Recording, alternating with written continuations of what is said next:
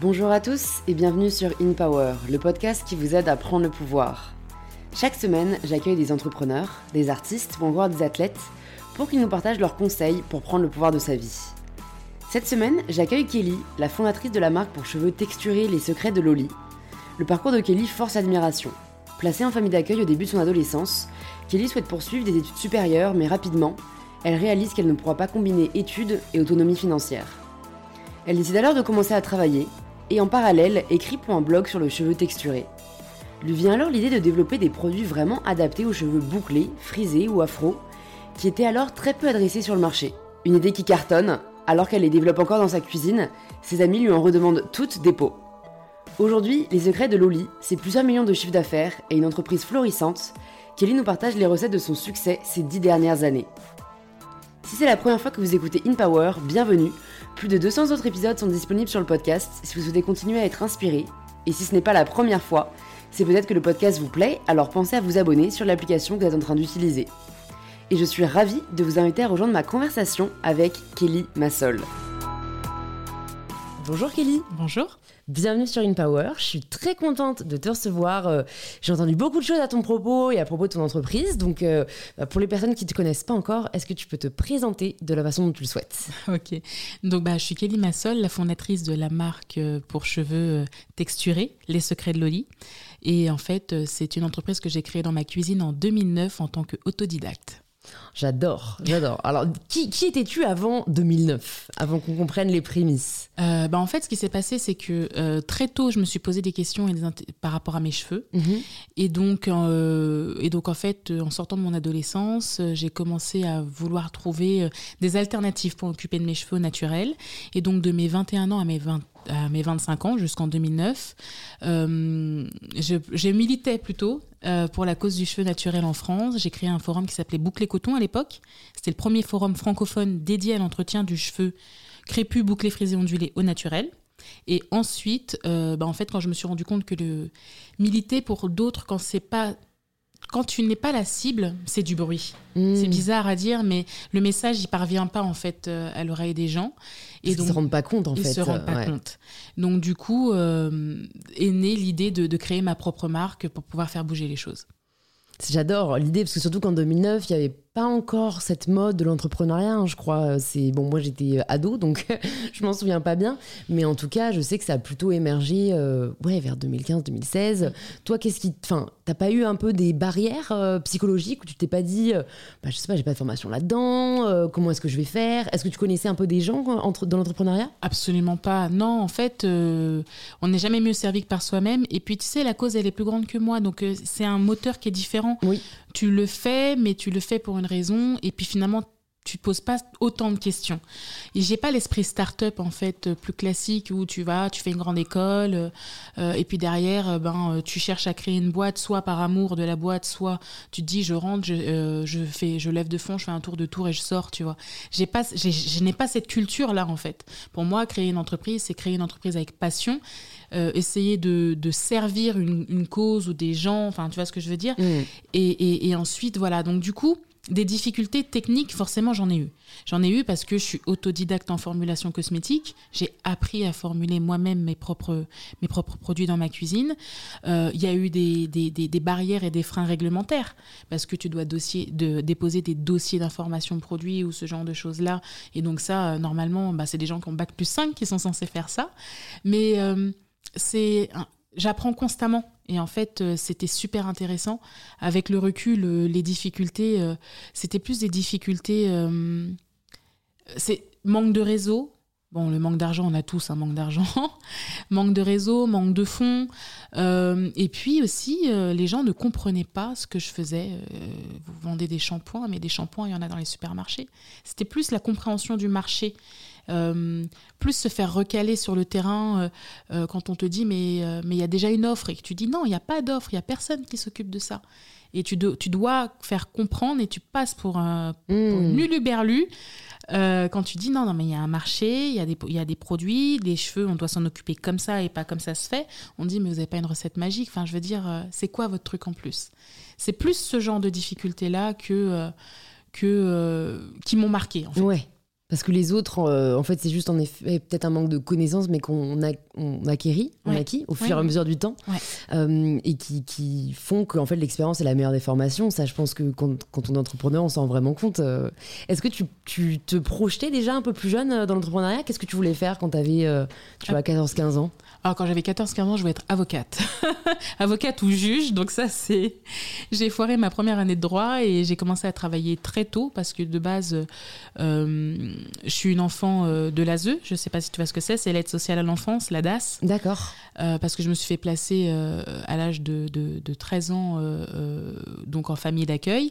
Et en fait, à 18 ans, le processus, en fait, tu deviens jeune majeur et à 21 ans, on coupe tes financements. D'accord. Donc en fait, soit je faisais des longues études euh, et j'arrivais à me les financer par moi-même en travaillant, soit euh, et en fait à 21 ans, euh, j'ai fait mon, enfin j'ai essayé du- le droit, ça n'a pas fonctionné, je me suis mis à travailler parce que j'avais pas de ressources, de famille derrière pour pour pouvoir aller dans cette dans cette voie-là. Et alors, tu, tu me dis, hein, si jamais t'es pas à l'aise d'en parler, mais alors, je pense qu'il y a vraiment une méconnaissance par rapport à ce que c'est, tu vois, aussi d'être placé en famille d'accueil. Moi, dans, dans- dans mon esprit euh, naïf, c'est une forme d'adoption qui ferait que euh, je vois pas trop comment les parents, après avoir passé, euh, je sais pas, 5, 6, 7 ans avec toi, peuvent te dire, en fait, à un moment, bah, ciao, démerde-toi, tu vois. Alors, il y a, y a- y a plusieurs process. La première, c'est soit effectivement les familles, elles accueillent un enfant, euh, et puis elles l'adoptent officiellement, euh, mais là, c'est. Voilà. Non, c'est un contrat. C'est un contrat de travail. Euh, notamment, moi, mes familles d'accueil, lorsque le mois d'août arrivait, ben, j'allais dans une autre famille d'accueil parce qu'elles étaient en congé. D'accord. C'est un contrat de travail. Ouais. Il y a une relation qui se crée entre toi et la famille d'accueil, plus ou moins forte. Il y a eu des familles où ça n'allait pas, c'était pas, voilà. Il y a eu des familles où les liens étaient très forts, au point où il y en a une qui voulait prendre sa retraite. Elle m'a dit, écoute, moi je pars vivre à Toulouse, est-ce que tu veux venir avec moi ou sinon je prends ma retraite, tu vois? Mm. Donc, euh, on n'est on n'est pas forcément placé, il n'y a, des- il y a pas de contrat d'adoption. Euh, soit tu vas en foyer, euh, en foyer, donc en fait il y a plein de jeunes, c'est voilà. Et moi j'ai demandé à être placée en famille d'accueil, tu vois. Euh, Pourquoi tu t'es dit euh, que toi, parce que c'était une stratégie pour m'en sortir, entre guillemets, pour ne pas être livrée à moi-même, parce que ce genre d'établissement, voilà. Et donc, du coup, tu es seule avec une famille, voir, voir un ou deux autres enfants placés ou pas placés. Des fois, c'est des enfants de la famille. Donc, ça me paraissait être un peu, plus, un peu plus sain, un peu plus safe. Et puis, surtout, comme je voulais continuer à vivre sur Paris et être sûre de vivre sur Paris, j'avais demandé un placement en famille d'accueil sur Paris parce que j'allais au collège sur Paris.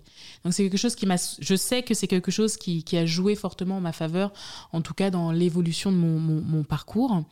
Euh, ensuite, en ce qui concerne euh, le, le- le- le projet, c'est-à-dire que à 21 ans, le contrat s'arrête entre toi et toi l'État et l'éventuelle famille d'accueil ou toi l'État et l'éventuel euh, euh, foyer d'étudiants euh, qui, qui où, tu dors et tu vis. ouais. Mmh. Ok, bah écoute, merci d'en parler parce que je pense que voilà, c'est pas encore assez connu Non, et, et surtout, bah, est-ce que t'as pas eu peur de cette euh, euh, de, cette étape dans ta vie où tu savais que voilà, t'avais une espèce de, date de fin, de soutien quoi euh, Bon, d'un côté, euh, j'imagine c'est ça qui a fait ta force et ta maturité, mais mais comment t'appréhendais, tu vois, à 19-20 ans la suite? C'est vrai que c'est une bonne question. Euh, si tu veux, je me suis jamais. Alors, je- je me suis jamais mis de barrière. Donc, euh, à 19 ans, euh, enfin, ouais, à 19-20 ans, mon premier appart, c'était un appartement de 70 mètres carrés à Boulogne, tu vois, que je partageais en colocation. Pour moi, ça me paraissait extrêmement simple et facile, tu vois. Euh, alors que d'autres personnes galèrent. Donc, j'ai jamais mis de barrière et je pense que si tu te mets pas de barrière psychologique, tu peux faire ce que tu veux, quasiment quand tu veux et comme tu le veux. Je, pense que euh, je réfléchis peut-être à l'envers, mais, euh, mais c'est toujours comme ça que j'ai réfléchi, et ce depuis le plus jeune âge. Cette date des 21 ans fait souvent peur aux enfants qui sont placés, parce qu'après, ils sont vraiment livrés à eux-mêmes. À 21 ans et un jour, tu es dehors. C'est comme ça. Donc, les éducateurs vont essayer de te préparer à ça, faire en sorte que tu attrapes un job étudiant, que tu aies bien rempli ton dossier de bourse, etc. etc. Mais 21 ans et un jour, tu es dehors. Tu as une date de péremption. Hmm. C'est fou, hein. C'est dit comme ça, ça fait réfléchir. Bon, en tout cas, toi, tu, tu, tu arrives du coup à Boulogne. Et bah, quel, dans quel euh, secteur tu t'orientes maintenant que du coup tu te dis bah les études non, euh, ça serait trop chronophage et euh, je vais commencer à bosser? J'ai été spécialisée en, en télécommunications, donc sur tout ce qui était à l'époque nouvelles technologies. Donc j'ai travaillé chez les grands opérateurs Orange, SFR, j'ai refusé Bouygues et donc j'étais spécialisée en nouvelles technologies. Donc j'ai connu l'avènement en fait de la 3G, les premières, euh, les premières visios, ce genre de choses, et j'étais au service technique de chez Orange et je testais en fait ce genre de, choses-là. Quand il y avait des, remontées, en fait, euh, on, testait avec les clients et puis en fait on améliorait les process. Mhm. C'était totalement inconnu à l'époque. Ouais, totalement, c'est fou.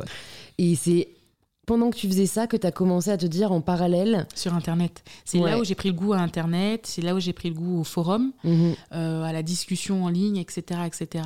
J'étais un peu hyper connectée, entre guillemets. Euh, et c'est là où je me suis intéressée donc, euh, au monde du naturel, à discuter avec des femmes. Il y avait une certaine sororité hein, sur le forum Boucle et Coton. C'était 15 000 femmes à la fin qui étaient réunies. Et pour l'époque, alors que les réseaux sociaux n'existaient pas, c'était énorme. Ouais.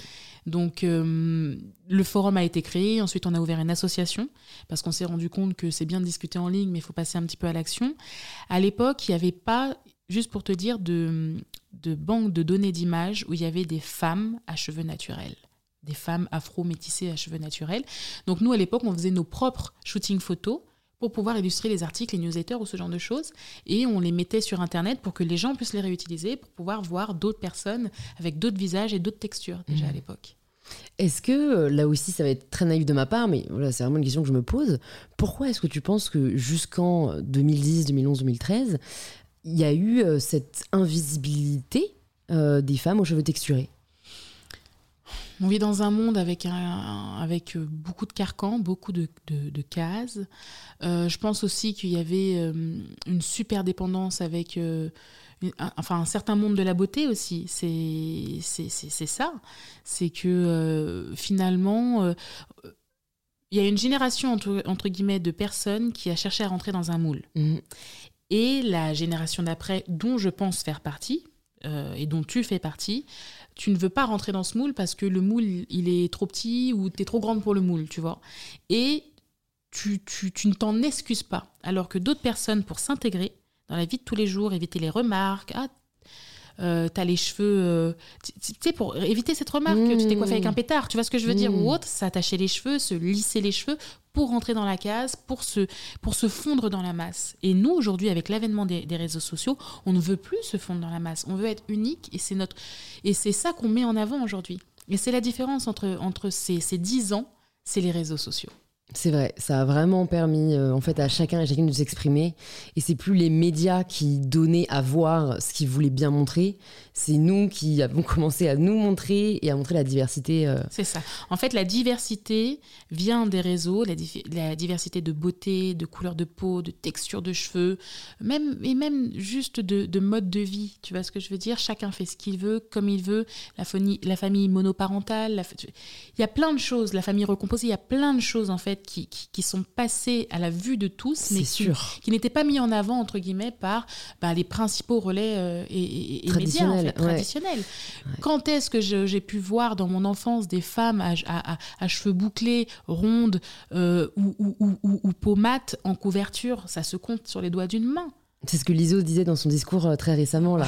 Je l'ai pas vu, mais. T'as pas vu Elle disait, euh, tout, enfin tout ce que je voulais voir quand j'étais enfant, c'était une femme ronde comme moi, noire comme moi et belle comme moi et euh, les larmes aux yeux, quoi. Et c'était trop touchant. Bah, j'ai pas vu, mais c'est exactement ça, en fait. La représentativité est extrêmement importante euh, parce qu'en fait, si tu te sens pas représenté, tu as, deux voies. Soit tu cherches à te casser pour rentrer dans un moule, soit tu sors de la société et, et, et, et tu vis plus avec les autres. Mmh. Parce que, mais non pas, mais pour te protéger et par rébellion aussi.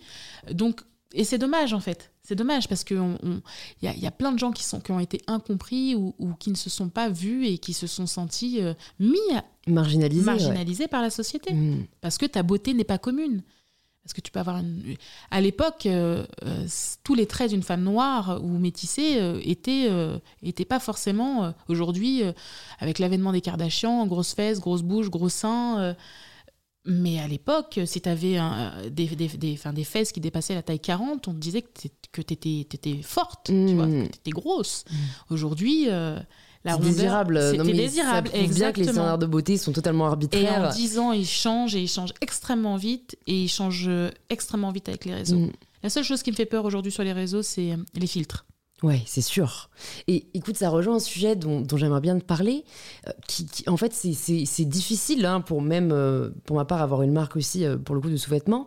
Mais comment tu approches le fait d'un côté de, souhaiter être désirable, de rendre ta marque, tes produits désirables, sans forcément vendre un idéal de beauté et, potentiellement bah, faire complexer des personnes, tu vois, qui découvriraient les produits ou la marque ce sont des grandes discussions, mais j'ai une sorte de, doctrine, c'est ne fais pas aux autres ce que tu n'aimes pas qu'on te fasse. Donc je ne veux pas que les gens se sentent rejetés, je ne veux pas que les gens... C'est ça. Donc en fait, quand je réfléchis à quelque chose, je fais en sorte voilà, de ne pas exclure une partie euh, de la communauté, une partie de, de, type de couleur ou autre. J'essaye de faire au mieux. Hein. Mmh. Après, c'est l'intention qui compte aussi beaucoup. Euh, parce que oui, tu ne pourras jamais plaire à tout le monde, c'est sûr, mais j'essaye en tout cas de le faire dans la bienveillance et, le message, un super mood. Les gens sont souvent étonnés, ils voient mon équipe, ils me disent, mais c'est une équipe de bisounours. Tu bosses, tu as monté une boîte, on dirait des bisounours. Vous vous aimez, vous faites des câlins, vous apportez des gâteaux, etc. Ils comprennent pas, parce que c'est c'est pas, tu sais, l'esprit euh, un peu surjoué qu'on peut trouver dans certaines startups où allez, viens, on va se faire un baby-foot. non, c'est vraiment avant profond, c'est de l'humain mm. avant tout, on s'inquiète des uns des autres. Et en fait, à travers ma communication, euh, j'essaye en tout cas de faire en sorte de, de, que tout le monde, en tout cas, même si tu t'es pas représenté, tu sentes le mouvement, tu sentes la chaleur. Et le slogan de la marque, c'est Always with Love. Et en fait, l'amour, c'est universel quand même, tu vois. Ce sentiment d'appartenir à un mouvement qui t'apprécie, c'est universel. C'est très beau. C'est très beau. Écoute, revenons donc sur les prémices des secrets de Loli. Euh, tu, es dans ta cuisine. Bon, déjà, euh, voilà, comment tu fais pour. Euh, tu, fais des, tu fais des tests de recettes pour revoir, tu fais tes propres cobayes?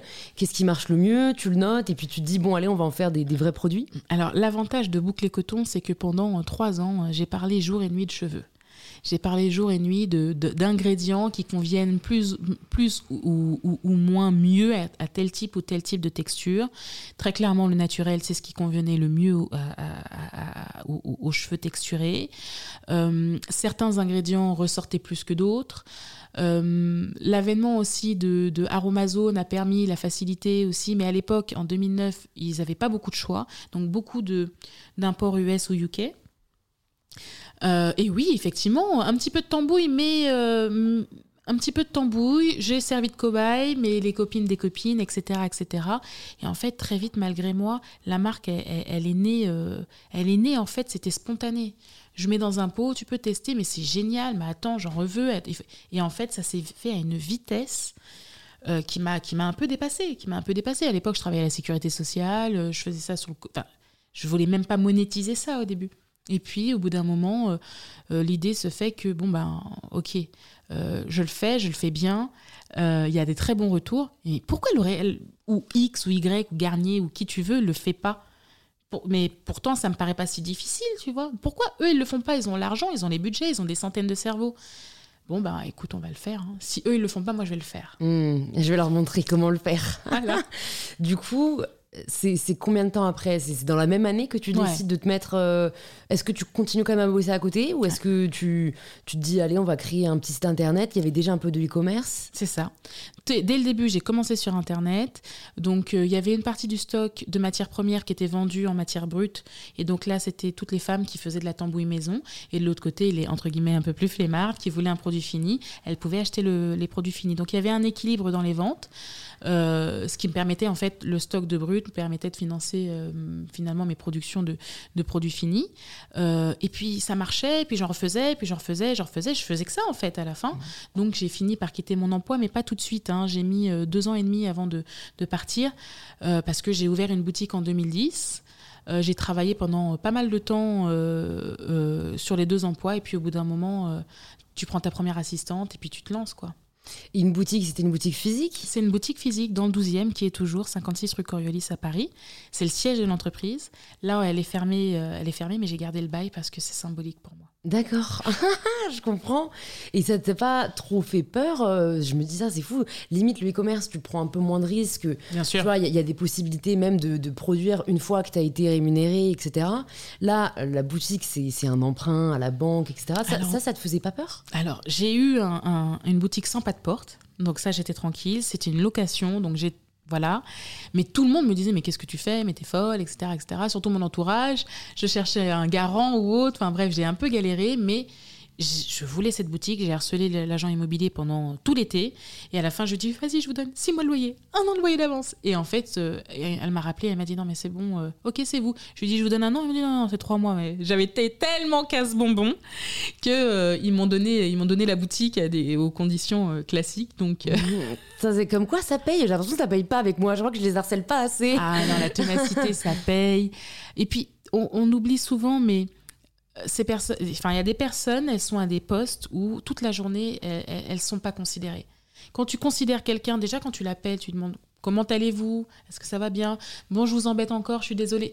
Mais tu vois, tu lui demandes réellement comment elle se sent, comment elle va depuis la dernière fois. Mais les gens, ils se souviennent de toi au bout d'un ouais, moment. Vrai. La, la, politesse et la gentillesse, en vrai, c'est une vraie carte de visite. C'est sous-côté. C'est sous-côté, c'est exactement ça. Et donc, tu crées ta propre boutique, tu commences à t'y consacrer à plein temps. Tu te souviens, donc, ta première embauche, c'était une, euh, une, assistante, Ouais, ouais, ouais.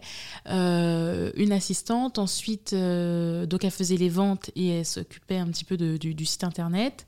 Et puis ensuite, on a eu, on a eu j'ai eu une assistante au, labo pour m'aider à fabriquer, pour pouvoir augmenter, augmenter les ventes. Ça s'est bien passé jusqu'à jusqu'à 2012, 2013. je commençais à vendre aussi euh, dans d'autres magasins que le mien. Euh, et puis en 2014, début 2015, euh, j'ai décidé d'industrialiser le process parce que je tombais enceinte de mon premier fils mhm. et que porter des seaux, etc., c'était compliqué. Euh, et puis j'avais signé un premier gros distributeur qui avait lui une dizaine de magasins. D'accord. Donc il fallait euh, scaler en fait. Hmm. Et, c'est là où j'ai trouvé mon usine, j'ai donné mes process de fab et j'ai commencé progressivement à leur donner les produits à faire au fur et à mesure, un après l'autre. Je voyais comment ils géraient et, et je lâchais le bébé entre guillemets entre leurs mains. Donc avant ça, tu avais ton propre labo fait maison, quoi. Ah, Exactement. Fou, hein. Je connais personne qui a fonctionné comme ça. Euh. Bah, j'ai fabriqué à la main dans la boutique. Ensuite, j'ai déménagé, j'ai acheté une maison. Mais en fait, j'ai acheté la maison juste pour le sous-sol pour faire mon labo. j'ai fait mon labo là, donc j'avais une assistante de prod et une assistante. Euh, et puis ensuite, en, 2000, euh, 2014, j'ai trouvé un autre lieu, euh, en, en, 2015, un autre lieu en dehors de la maison, parce qu'il fallait que je sépare un petit peu, j'allais être maman, donc... Donc voilà, donc le labo est toujours à Saint-Maur, hein, c'est mon labo de RD aujourd'hui, parce que je fabrique, enfin, je ne fabrique plus les, produits à vendre, mais je fais toujours la formulation. Ok, hyper intéressant. Qu'est-ce qui a été le plus difficile à apprendre pour toi? Parce que tu fais vraiment partie euh, du cas de la personne qui a tout appris, quoi. Il n'y a, rien, euh, entre guillemets, que tu savais faire, à part ton bon sens. Mais sinon, tu n'avais pas de formation, voilà, que ce soit en management, en tech, en vente. Le plus difficile, c'est le management. Hmm. C'est le management. Euh, même si tu peux être bienveillant, c'est ta boîte, c'est ton bébé, tout le monde n'a pas forcément la même vision que toi, la même implication. Mais au-delà de ça, euh, c'est les relations humaines en fait, parce que moi je me suis auto-gérée. Ensuite, tu gères une petite équipe. Aujourd'hui, on est 20. Donc, euh, donc en fait, au début, tu es, je pense qu'au début, tu es entrepreneur. Et après, tu es chef d'entreprise. Et ça, hmm. c'est quelque chose. C'est une grosse différence. C'est une grosse différence.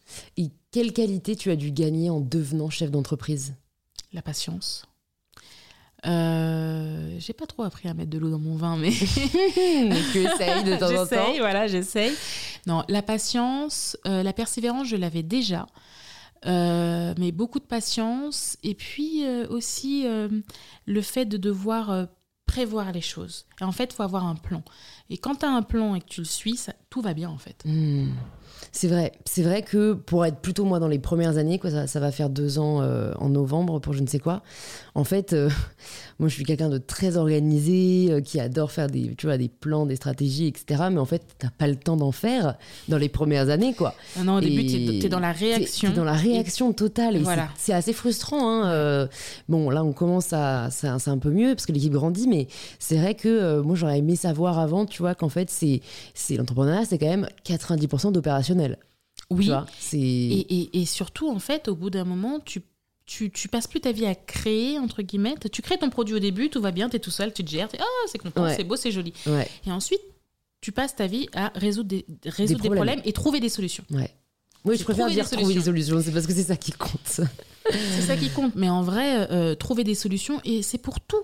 C'est pour tout. Mm. Ça, sur toute la chaîne, tu dois trouver des solutions. Et surtout, quand tu commences à avoir des équipes ou autres, c'est vers toi qu'on se retourne. Mm. C'est toi qui tranches.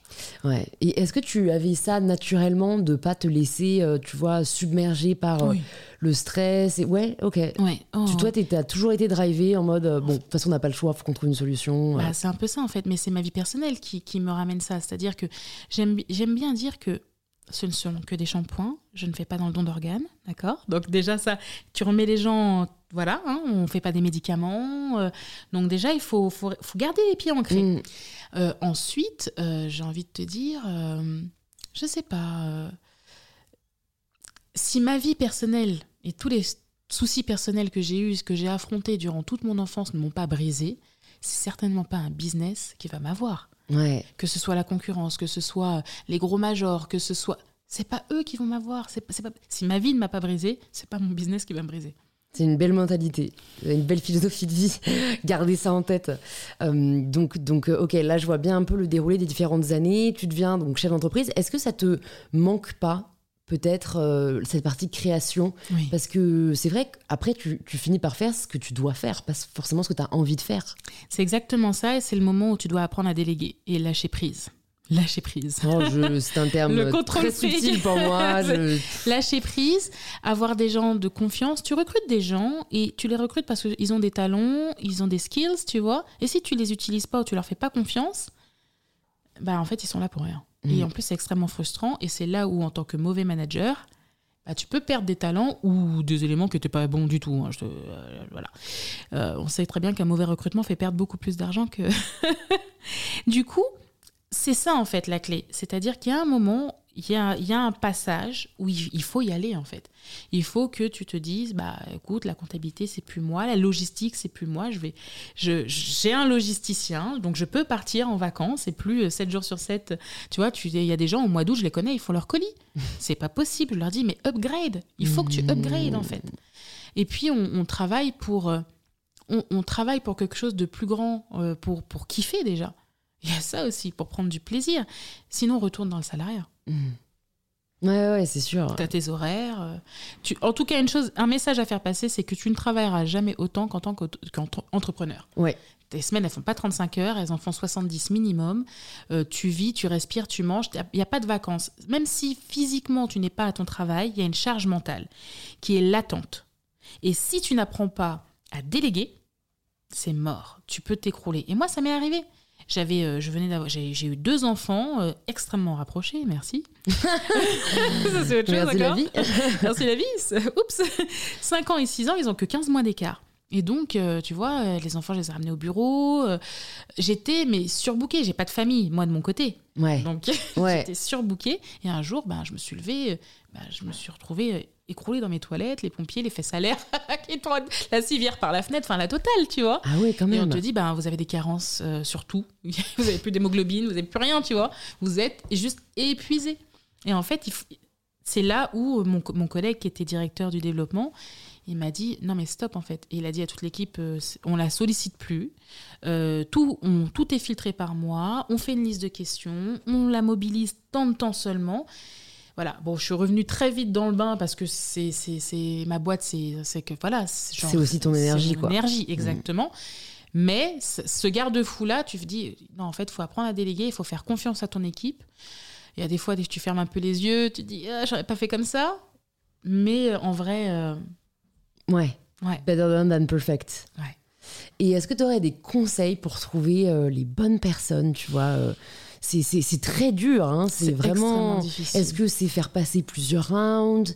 Est-ce que tu fais par bouche à oreille? Moi, je suis une vieille, une vieille bique, moi. C'est vrai que t'as pas dit pendant l'âge, t'as quel âge? Attends, je vais essayer de deviner. Bon, t'as des enfants, même si ça veut rien dire, voilà, je pense que du coup t'as un peu plus de 30 ans. Euh, 2009, t'as dit que t'avais 25 ans, donc en fait je peux totalement faire un calcul. Voilà. C'était il y a 13 ans.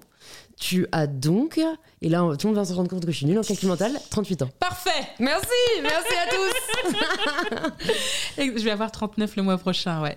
Ouais, ouais, ouais.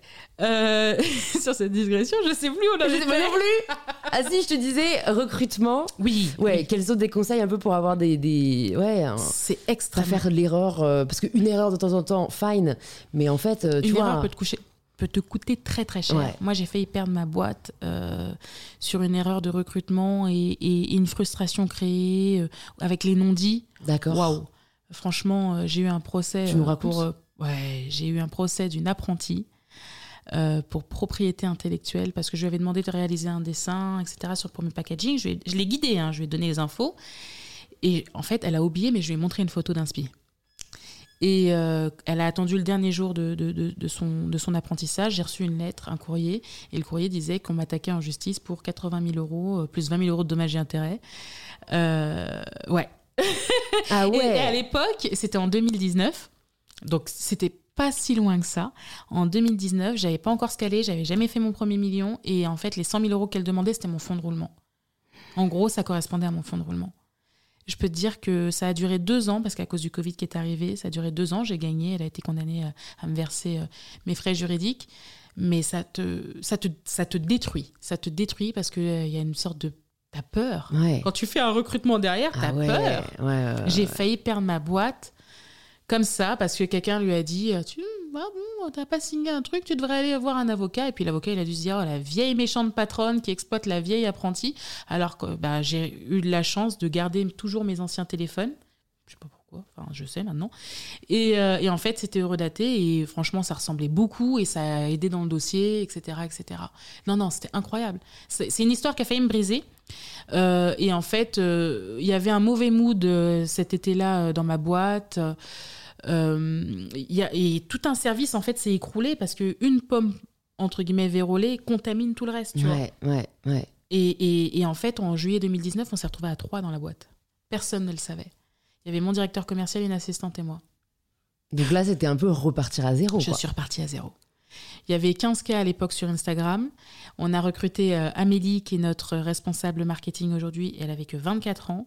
Elle arrive, je lui dis Tu vas gérer une équipe de com? Et en fait, elle est arrivée, elle a fait son premier jour et le lendemain, ils sont tous mis en arrêt. Ouais. Ah ouais, Euh, C'était. euh, tu connais un putsch ah ouais, ah ouais. C'était horrible. Et donc Et- là, tu te il- remets en question, Bah il y a oui, plein de choses. sûr. Tu te remets en question, ouais. tu te dis, mais qu'est-ce qui se passe? Qu'est-ce que j'ai raté? Et en fait, en janvier au février, j'ai dit, cette année, on va se caler.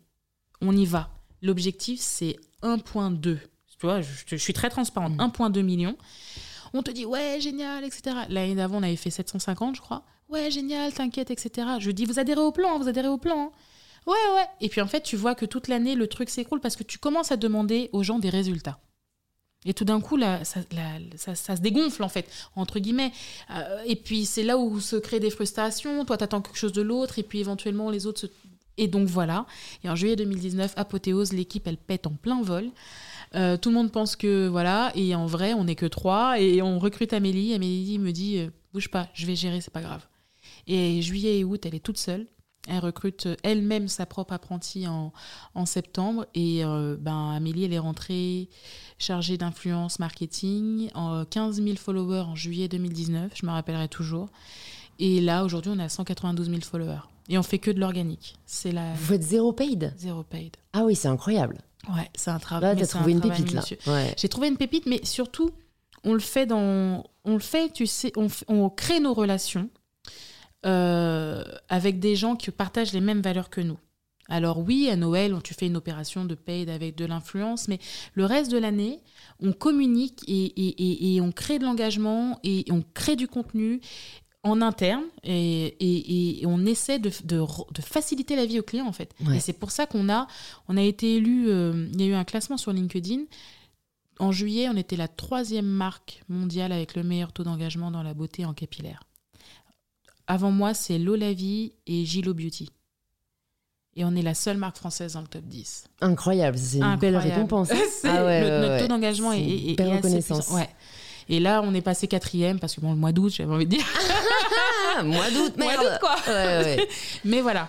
Mais parce que vous faites passer un vrai message, que vous, vous avez une communauté. Euh, bah, c'est ce que tu disais sur le recrutement. Une, cette claque-là a été tellement violente que on s'en, c'est pas qu'on s'en fiche de tes diplômes, mais tu peux avoir deux CV, deux diplômes équivalents. Nous maintenant, c'est uniquement au fit qu'on le fait. Si tu, on sent que la personne va s'imbriquer dans l'équipe et qu'elle a l'état d'esprit, eh ben c'est elle qu'on va prendre. Maintenant, on recrute. Oui, bien sûr, on te demande des choses minimum. Hein, tu peux pas être directrice de telle. Mais ce sera ton, ton, ton mood et, cette façon de, de, travailler en équipe, etc. etc.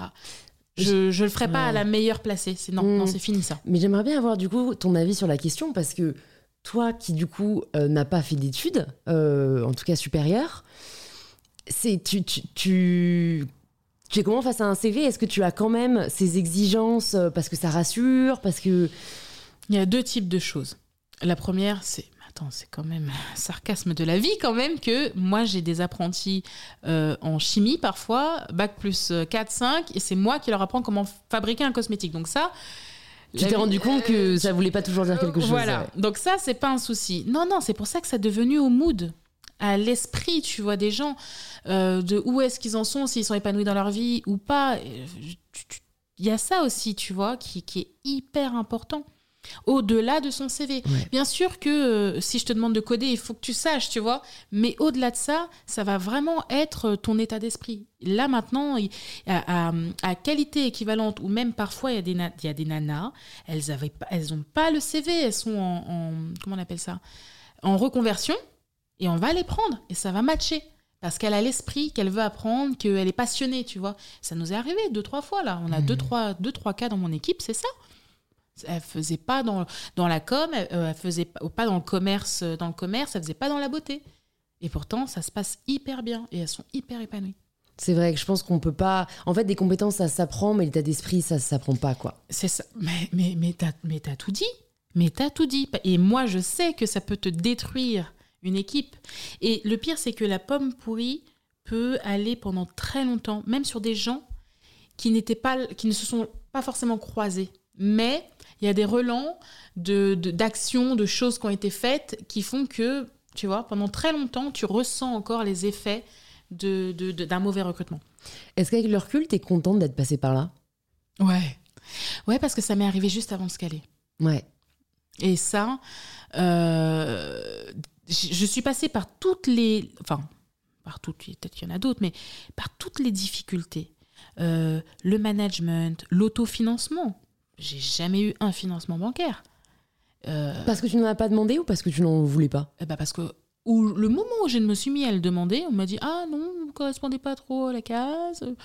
Euh, ah euh, mais euh, non bah non c'est pas passé enfin c'est vraiment hein, vraiment. Donc moi tu me fais un refus tu me fais deux refus trois refus c'est bon. Enfin même pas même pas c'est pas grave on va le faire. Bah on va le faire avec l'appel à la pioche tu vois. C'est le mood en tout cas c'est le mood chez Secret Loli. Si on y arrive si tu passes pas par la porte tu passeras par la fenêtre. Ouais Bon, la preuve, ça marche. bah, ça a extrêmement bien marché. on a fait rentrer un, fonds d'investissement en, en, mai 2022. Je détenais 100% de mon capital. La boîte, elle fonctionne bien. Euh, nous, on est rentable. Moi, j'ai été rentable dès le premier jour. Mm. Ça, c'est quelque chose qui est hyper important parce que toutes les boîtes ne sont pas rentables mm. et encore moins dès, le, dès la première année. Donc, j'ai toujours été bénéficiaire. Euh, et donc, du coup, au lieu d'une levée de fonds, ça s'est transformé en LBO, cash in, cash out. Enfin, je, je vis un conte de fées. Est-ce que tu pourrais décrire pour les personnes qui connaissent pas forcément ce que c'est une LBO euh Un LBO, c'est leverage buyout, c'est-à-dire que tu vends une partie de ton entreprise. Tu cèdes les parts de, de, ton entreprise. Donc il y a un pourcentage qui ne m'appartient plus. Mm. Euh, parce qu'une levée de fonds, on injecte de l'argent euh, dans la boîte uniquement, entre guillemets. Bon, des fois, il y a, y a un, alors le cash-in, c'est dans la boîte, le cash-out, c'est pour le propriétaire de la boîte ou les actionnaires de la boîte directement. Donc c'était un peu dans ma poche et une partie, euh, une partie dans la boîte.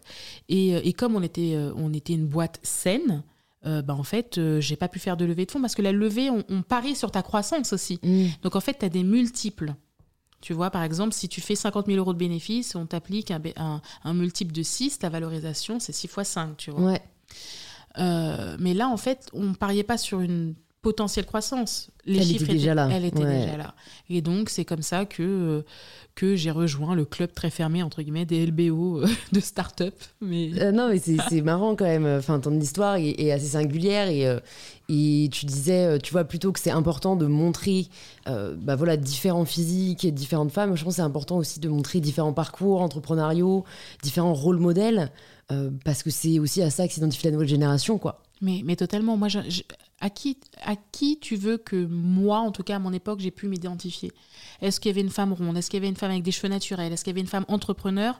Enfin, mis à part Oprah. Ouais. Et donc, on est déjà, tu vois, ouais, on est déjà aux US. C'est, voilà, et bien sûr, il y a des femmes inspirantes, des quelques politiciennes qui ont été inspirantes, mais rien dans, dans ce domaine-là. Aujourd'hui, je communique un peu plus ou je m'ouvre un peu plus parce que je me dis que j'ai un rôle à jouer pour montrer aux gens que c'est possible. Euh, tout comme ma marque maintenant. Alors c'est bizarre parce que tout à l'heure je disais le militantisme, ça peut paraître être du bruit. Mais là je travaille sur un projet qui est peut-être le plus gros de toute ma carrière, tu vois. Le, le, but c'est de lancer un mouvement. C'est de, le but c'est de révolutionner ce marché et de mettre en avant tous ces visages, toutes ces textures qui n'ont pas été mises en avant, tu vois.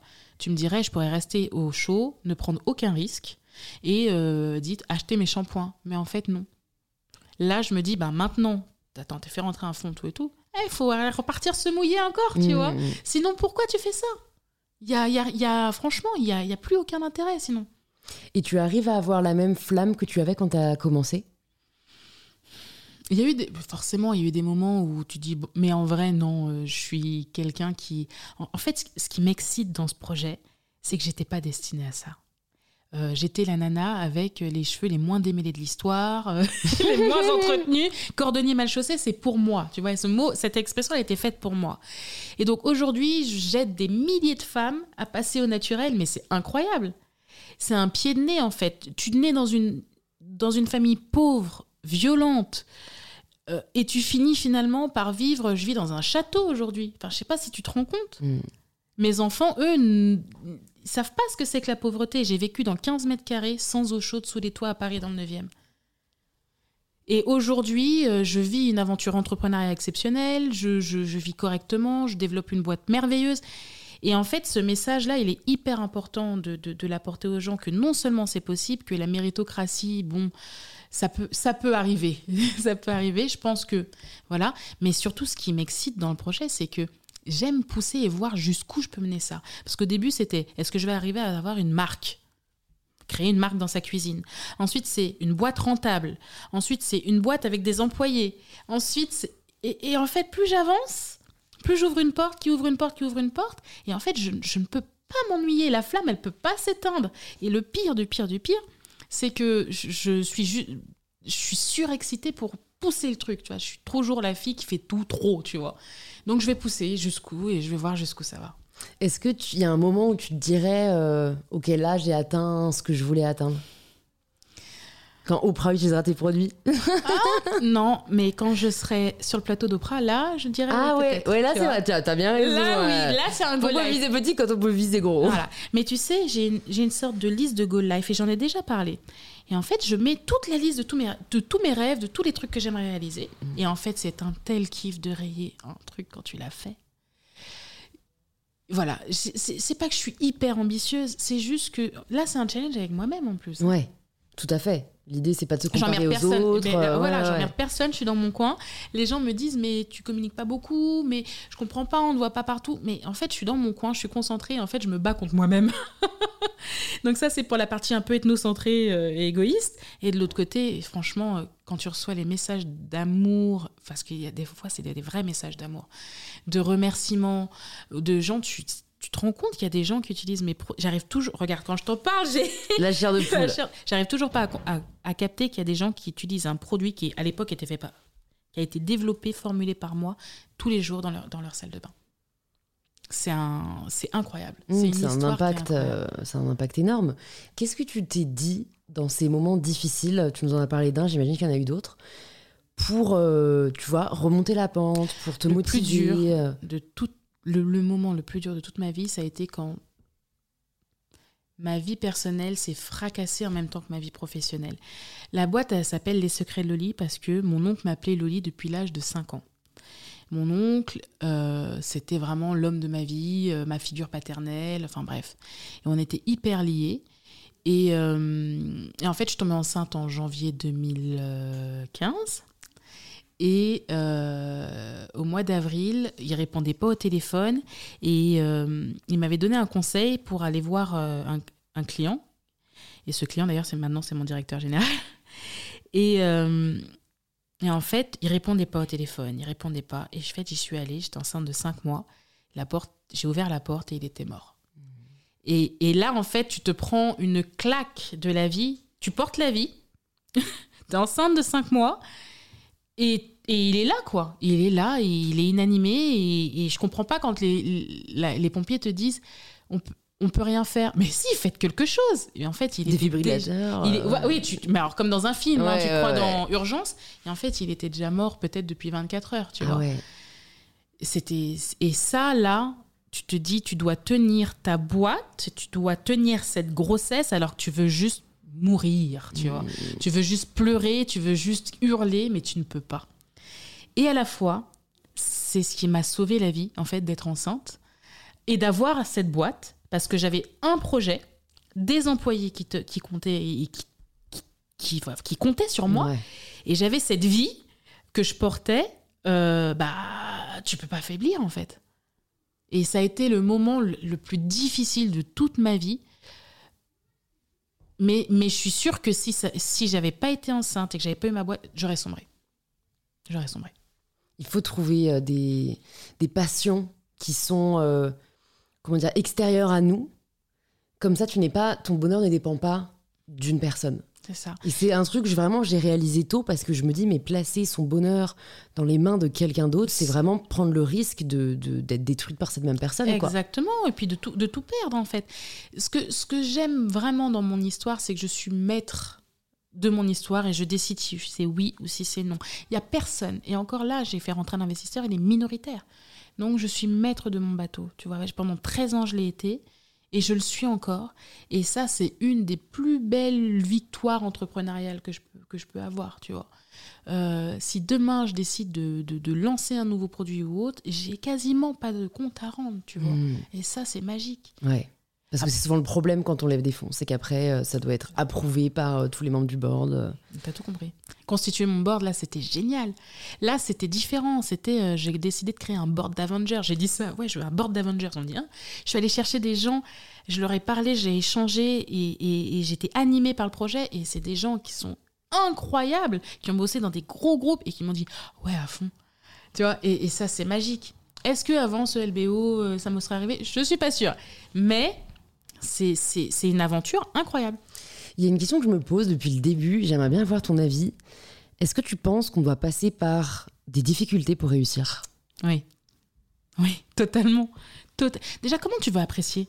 Ouais, ça c'est sûr, ça c'est sûr. Comment tu veux savourer quelque chose si tout a été facile? Mm.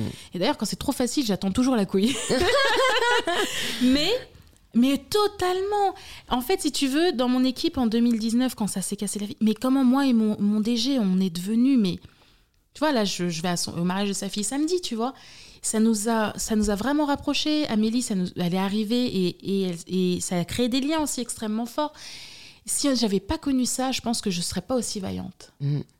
Il faut Et- garder ça en tête quand on passe des moments difficiles, que ce soit dans la vie personnelle Tu ou dans dois la manger vie ton pain noir. professionnelle. Tu le, tu le dois, hein, parce que. Et mieux vaut qu'il t'arrive tôt. Ouais. Parce que quand il est. Si ça m'était arrivé. euh, bah là, ça m'était vraiment arrivé au mauvais moment, tu vois. Fonds de roulement, 100 000 euros, c'est pile le moment où t'es fragile. Aujourd'hui, ça m'arrive, j'en ai rien à faire, tu Mm. vois. Mais tu dois manger ton pain noir. Parce que. bah, Comment tu veux gérer une boîte si tu ne si tu n'as jamais eu de, de soucis et que c'est quand t'es gros là et que les budgets sont plus importants et que les décisions sont plus importantes. Par exemple, un budget télé, c'est 100 000, 200 000, 300 000, 500 000 euros. Si tu ne sais pas gérer une campagne à 50 000, comment tu veux gérer une campagne à, 5, à 500 000 ou à 5 millions? Tu dois manger ton pain noir sur euh, ce genre de choses. Et tu dois aussi apprendre en commençant step by, step, by step, en fait. Sinon, comment tu peux gérer des budgets Moi, je me rappellerai toujours comme mon DG, il m'a dit aujourd'hui, on parle de 500 euros, 5000 euros. Mais tu verras, un jour, on parlera de budget de 50 000 ou de 500 000. Mais il a raison, j'ai validé un budget à plus de 1 million il n'y a pas longtemps. Et c'est passé comme une lettre à la poste. Alors qu'avant, une fois, je me rappelle, j'ai pris un cachet, j'avais une migraine. J'ai dit, euh, on en parle demain, là. Et j'avais mal au crâne. Là, aujourd'hui, t'es fluide, tu vois, parce que j'ai fait mes. J'ai fait. Tu vois T'as fait tes, armes, comme J'ai fait mes armes euh, sur, sur d'autres mhm. dossiers. Euh. Donc, chaque, en fait, finalement, chaque instant, chaque moment désagréable ou agréable, aujourd'hui, je, je ne reviendrai pour rien au monde dessus. Et est-ce que tu arrives à faire preuve quand même de, de bienveillance envers toi-même Parce que pour le coup, je suis aussi euh, euh, solo founder, même si j'ai une super bras droit, Oriane, si tu nous écoutes. Euh, et c'est vrai que parfois, ça peut être dur à porter, tu vois, tout ce qui repose sur tes épaules. Comment est-ce que toi, tu as vécu ça? T'as jamais cherché un associé? Tu t'es jamais dit j'ai un, bon, trop... un bon DG et il m'a dit je suis un mauvais numéro 1, mais je suis un excellent numéro 2. Et il a raison, merci Franck. Euh, et puis là, en fait, c'est là où tu vois si tu as le talent de recruter autour de toi des gens euh, qui te déchargent, qui te comprennent et qui se sentent aussi impliqués, entre guillemets, que toi quasiment. On leur demande pas, mais ils le font. Ça, c'est vrai qu'à on recrute toujours euh, par rapport à ça. C'est ça le truc, mm. en fait on a, on a vécu des, choses compliquées, mais on va vivre encore plein de belles choses. J'attends encore et j'attends toujours. Et quand tu dis est-ce que je suis euh, avec moi-même un peu. Disons que euh, avec le temps, tu deviens euh, un Je sais pas. Un apologétique, attends, oh, attends. C'est ça. Clément, Clément montre-le. S'il te plaît, prends, je prends le cadre, je veux le montrer à l'écran. C'est le troisième, avec la reine de cœur. C'est une affiche que je sors. C'est pas vrai Je te l'offrirai. Incroyable. Un apologétique. C'est un de mes mots préférés. Et ben voilà. Ça veut dire qu'il ne s'excuse pas d'être En fait, je m'excuse plus d'être moi-même. Merci Clément. Je ne m'excuse plus d'être moi-même. En fait, pendant très longtemps, j'ai contenu beaucoup de choses, tu vois. Ce on dit, as un caractère. Enfin, on a tendance à te dire, tu as un caractère fort, euh, tu es trop tranchante. Et en fait, c'est là où je suis meilleure. C'est dans ces moments-là où je suis la meilleure sur trancher un truc. Je te jure, hein, tu me mets deux photos, deux, deux vidéos de campagne, les gens ils sont surpris. Je dis ça, ça. Alors qu'avant j'aurais tergiversé, ouais mais ils ont travaillé sur les deux, machin, je peux pas dire ça aussi vite. Non, tu vois. Non, mhm. maintenant je suis moi-même, j'accueille ça euh, et, j'essaie de faire que ce soit encore fait dans la bienveillance. Ouais. Les deux sont pas antinomiques. Voilà. Mais maintenant, je m'excuse plus d'être moi-même. Mais, mais, mais plus du tout plus du tout. Et le pire, c'est que c'est l'expérience. Ouais. Ce qui t'a aidé à ne plus t'excuser d'être toi-même, c'est la confiance que tu as gagnée par euh, le développement de, des secrets de Loli. En fait, si tu veux, il y a un moment où tu passes du syndrome de l'imposteur, que j'avais légitimement, parce que j'étais autodidacte, euh, vers le OK, je maîtrise mon sujet, je suis experte dans un sujet, vers d'autres sujets. Et finalement, l'expérience et le pain noir que j'ai mangé font que, bah, en fait, euh, je suis légitime. Donc, tu es légitime, tu es un peu plus sûr de toi. Donc en fait, c'est fluide en fait. Hmm. Et ça, c'est vrai que je pense qu'on peut pas, on peut pas l'inventer, il faut le vivre quoi. Et, et, c'est aussi quelque chose. Bah, il y a des personnes voilà de, de, mon âge ou même plus jeunes qui nous écoutent parfois moi je m'en veux de pas encore être comme ci ou comme ça. Et c'est Joël euh, big up aussi Joël si tu nous écoutes que j'adore qui, me dit mais en fait Louis t'as que 25 ans euh. totalement. Mais, mais mais je sais pas je trouve que c'est difficile à réaliser euh, quand quand, quand, t'es à cette place là t'as l'impression que ça c'est les réseaux sociaux. t'as, juste un oui. Ça c'est les réseaux sociaux. c'est les réseaux sociaux. C'est les réseaux sociaux. J'ai créé ma boîte à 25 ans. J'étais déjà un ovni entre guillemets à l'époque parce qu'on me disait c'est hyper jeune pour créer une boîte mm. tu te rends compte? et aujourd'hui, avec les réseaux sociaux, tu as l'impression que tout le monde excelle dans tout, que les, les boîtes sont... Et, c'est pour ça que je t'ai dit tout à l'heure, c'est bien de créer une boîte, mais il faut qu'elle soit rentable. C'est bien de créer une boîte, mais il faut qu'elle soit saine. Tu vois ce que je veux dire? Il y a plein de gens, ils sont là, ils parlent, ils parlent, ils parlent, on les entend beaucoup. Et du coup, tu te compares à eux. Et en, mais en fait, non, on a chacun notre chemin et surtout chacun notre timing. Il faut que les planètes, elles s'alignent quand j'ai fait le, process de LBO, les planètes, elles se sont, entre guillemets, alignées. Deux ans avant, je disais jamais je le verrai de fond de ma vie. Et ensuite, un matin, tu, rencontres quelqu'un, euh, c'était Samuel de My Jolie Candle, euh, qui me dit euh, Moi, attends, tu rigoles ou quoi? À ta place Ah si, j'aurais, pris le, le golden ticket et je me serais barré. J'ai dit, mais je vais jamais vendre ma boîte, il est malade celui-là. Et puis ensuite, tu croises une autre copine qui dit Ah, j'ai croisé une fille, elle est avocate, elle est spécialisée en levée de fonds. Bon. Et puis tu recroises cette fois-ci euh, une, une journaliste, euh, une rédacte en chef qui te dit Non, mais attendez, euh, les chiffres que vous avez, moi je les vois, les indices, ce que vous faites, c'est incroyable. Je dis, mais de quoi ils me parlent ces gens-là? Et en fait, si tu veux, de juin 2021, tu vois, il s'est passé que un an. Un Ah, an. T'as vu Ah ou pas? ouais, ouais, ouais. Juin 2021, il y a quelqu'un qui me dit ça. Je, je- une deuxième, une deuxième qui me, qui, que je rencontre. Et l'autre qui me dit ça en septembre. Je dis bon. Et là, je me lance dans le process. Et là, tu te rends compte que les gens, ils sont excités par ton projet et que ce que tu as réalisé, en fait, ce que tu as réalisé déjà est, est beau, tu vois. Et là, tu, et là, après, tu t'y vas, en fait. Tu te dis, Mhm. bah écoute, en fait, j'ai fait quelque chose. Et c'est beau, et c'est sympa. Et en plus, je m'éclate encore. Donc, continuons. Mm. Ouais, très belle philosophie. Comment est-ce que tu progresses? Franchement, euh, je, pro- alors, je progresse en, en me diversifiant, entre guillemets, sur plein de sujets, euh, en ayant toujours constamment des nouveaux projets. Mais c'est très difficile pour moi de rien avoir sous le coude. Euh, je, voilà, je, pense que c'est un défaut et une qualité, mais je pense que voilà, euh, tu progresses en, travaillant sur des nouveaux projets. Tu apprends des, nouvelles choses, tu prends des nouveaux, des nouveaux contacts, tu, tu absorbes des nouvelles énergies qui font que tu te dépasses constamment et surtout que tu apprends d'autres choses. Je pense qu'il faut constamment être curieux et constamment sortir de sa zone de, conf- de, de, de, de, confort. Mm. C'est comme ça qu'on atteint les zones magiques. Bah, c'est ça en fait, les zones qui, que tu, Ouais. tu ouvres une porte, qui ouvre une porte, qui ouvre une porte. Trop cool. Est-ce que tu aurais une ressource à nous recommander, que ce soit un livre, un film, une série, voilà, qui t'a marqué?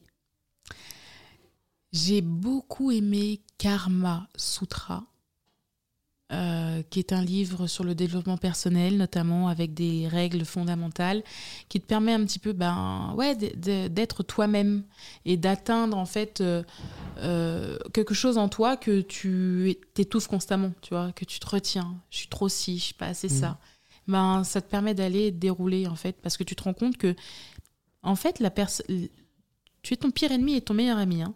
mais tu es vraiment la personne qui t'empêche de, de dépasser les choses, tu vois.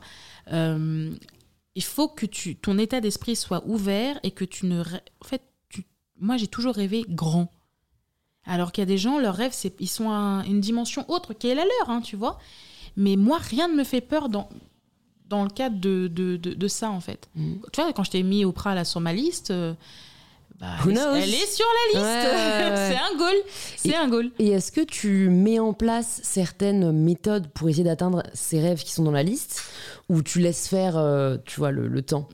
Alors, je laisse faire le temps, mais euh, tu surveilles quand même. hein. Euh, par exemple, moi, sur mon, dans, mes, dans mon goal life, il y avait bah, déjà vivre dans un château. Je l'ai aussi. J'espère pouvoir dire aussi mais euh, tu, dans mais- 10 ans. mais tu peux totalement. Enfin, je veux dire, tu peux totalement. Moi, j'avais une copine qui vivait dans ce château, elle est partie, j'ai récupéré son bail. Enfin, je veux dire, le truc hallucinant, tu vois. Euh, j'avais rentré, que ma, ma marque rentre chez Monoprix. Elle est rentrée en mars 2020, mois du Covid. Et ça se passe super bien et on est la meilleure vente, tout capillaire confondu. Oh là là, C'est tombé là, c'est incroyable. c'est incroyable. Donc, euh, et, et en fait, pourtant, Monoprix, j'ai mis en place des choses pour y arriver et, advienne que pourra. Et en fait, euh, tu vois, on est rentré dans, dans un des magasins qui fait partie du même groupe. On a été dans le top 3 et même la meilleure marque en capillaire. Et c'est remonté jusqu'au siège. Et là, on nous a appelés. Tu vois C'est une porte qui ouvre une porte, qui ouvre une porte. Quand j'ai signé le client, je savais qu'il faisait partie du groupe et je savais qu'il fallait que je sois excellente pour que, tu vois, il y a un plan, même s'il n'est pas officiel, il y a un plan tu, et tu positionnes tes billes juste pour. Et il y a plein de choses que j'ai faites comme ça, plein de choses que j'ai faites comme ça. Même si tu affiches pas officiellement et tu vas pas crier partout je veux ci, je veux ça, mais tu mets en place tes, tes pions pour, et c'est ce que je disais tout à l'heure, avoir un plan. Ouais. Est-ce que tu te poses concrètement euh, au début de chaque année en mode bon allez cette année Oui. C'est ça les objectifs? Oh, totalement. Ok. Totalement. Et puis même des fois, je revois ma liste. Qu'est-ce que je peux rajouter à cette liste? Bon, mais totalement. Totalement. Tu te poses avec toi-même. euh, ou avec d'autres hein, parfois. Et puis, tu qu'est-ce qu'est-ce que j'ai envie de faire? Et ça, là, sur la prochaine campagne que je vais démarrer, c'est exactement ce que j'ai fait. Au début, on me propose des plans, etc. Et puis, je dis non. J'ai fait une liste idéale. Et après, j'ai dit. Et on a. On a alors, j'ai pas pu avoir toute ma liste, hein, je sais pas. C'est pas Noël, mais j'ai fait une liste de Noël. Et franchement, 8 choses sur 10 y sont. Et on a réussi à faire rentrer ça dans le budget, etc. etc. tu vois. Mais c'est vrai que parfois, on s'auto-censure. Il faut, il faut oser demander, oser faire. J'irai plus loin. Des fois, il faut même oser. En fait, il faut juste le verbaliser. Même avec toi-même, parce que c'est difficile d'annoncer aux autres que tu veux être multimillionnaire, que tu veux que ta marque soit numéro un partout. On va dire, mais c'est quelle péteuse celle-là Donc ça, je l'ai gardé. Mais moi, je me le suis dit. Tu vois C'est sur ma liste. Mm. Et le fait de verbaliser les choses, et c'est la différence entre un. Enfin, pour moi, hein, je ne donne pas de leçon, hein, mais c'est la différence entre un rêve et un objectif. C'est que tu l'as verbalisé ou que tu l'as écrit quelque part. Et que tu as un plan. vos, vos rêves ne, sont, ne, manquent plus qu'un plan à votre rêve pour que vous l'accomplissiez. Écoute, j'ai deux dernières questions pour toi, Kelly. Si jamais tu pouvais entendre quelqu'un au micro d'InPower, qui est-ce mhm. que ce serait? Alors, si je devais effectivement écouter quelqu'un au micro, c'est la fondatrice ou plutôt la cofondatrice de La Rosée. Ok, super. Bah écoute. Euh, Marque de skincare. Ok, je me renseignerai sur tout ça. Et maintenant, j'ai la question signature du podcast. Ok. Ça signifie quoi pour toi prendre le pouvoir de sa vie? Prendre le pouvoir de sa vie, c'est. Euh, ça se rapproche beaucoup de ce que tu as dit tout à l'heure, ne pas mettre dans les mains des autres la clé de ton bonheur, déjà. Et prendre le pouvoir de sa vie, c'est faire ce qu'on veut quand on veut et, et, avec l'amour et la passion qu'on a. Pour moi, euh, c'est ça, prendre le pouvoir. Euh, et, et, être assez fort pour le dire au monde. Hmm. Bah, merci de l'avoir fait. Merci, merci Kelly. Écoute, c'était hyper enrichissant. Merci beaucoup pour euh, bah, tout ton témoignage. Pour les personnes qui veulent te suivre et qui veulent en savoir plus sur les secrets de Loli, où est-ce que tu veux qu'on les redirige? Alors, il y a deux choses. Vous pouvez aller directement sur le compte de la marque, Les Secrets de Loli donc euh, sur Instagram, on est 192 000. Venez, venez, venez, on veut fêter les 200 000. les 200 000, ouais. ouais, ouais, bientôt, bientôt. Et c'est l'objectif là, là, du trimestre. Et sinon, euh, si on, veut suivre mes aventures, que ce soit entrepreneuriales ou, de, de, maman, euh, c'est sur Instagram aussi, Lolispoon, L-O-L-Y-S-P-2-O-N. Super, je mettrai tout ça dans les notes du podcast et j'espère à très bientôt. À bientôt. merci. Kelly. Merci d'avoir écouté l'épisode jusqu'au bout, vous êtes des vrais et j'espère que cette conversation vous a inspiré. Si c'est le cas, vous pouvez nous le faire savoir en le partageant en story ou en post sur Instagram en nous taguant lolispoon et mybetterself pour que l'on puisse vous remercier et interagir avec vous. Et si vous cherchez quel épisode écouter ensuite, plus de 200 épisodes sont disponibles gratuitement sur InPower. Vous pouvez vous abonner directement sur la plateforme que vous êtes en train d'utiliser. Je vous dis donc à très vite pour un tout nouvel épisode d'InPower.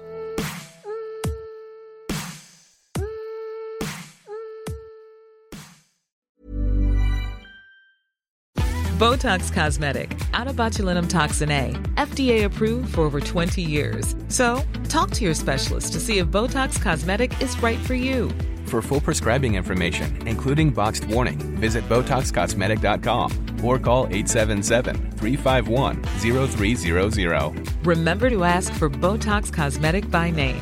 To see for yourself and learn more, visit BotoxCosmetic.com. That's BotoxCosmetic.com.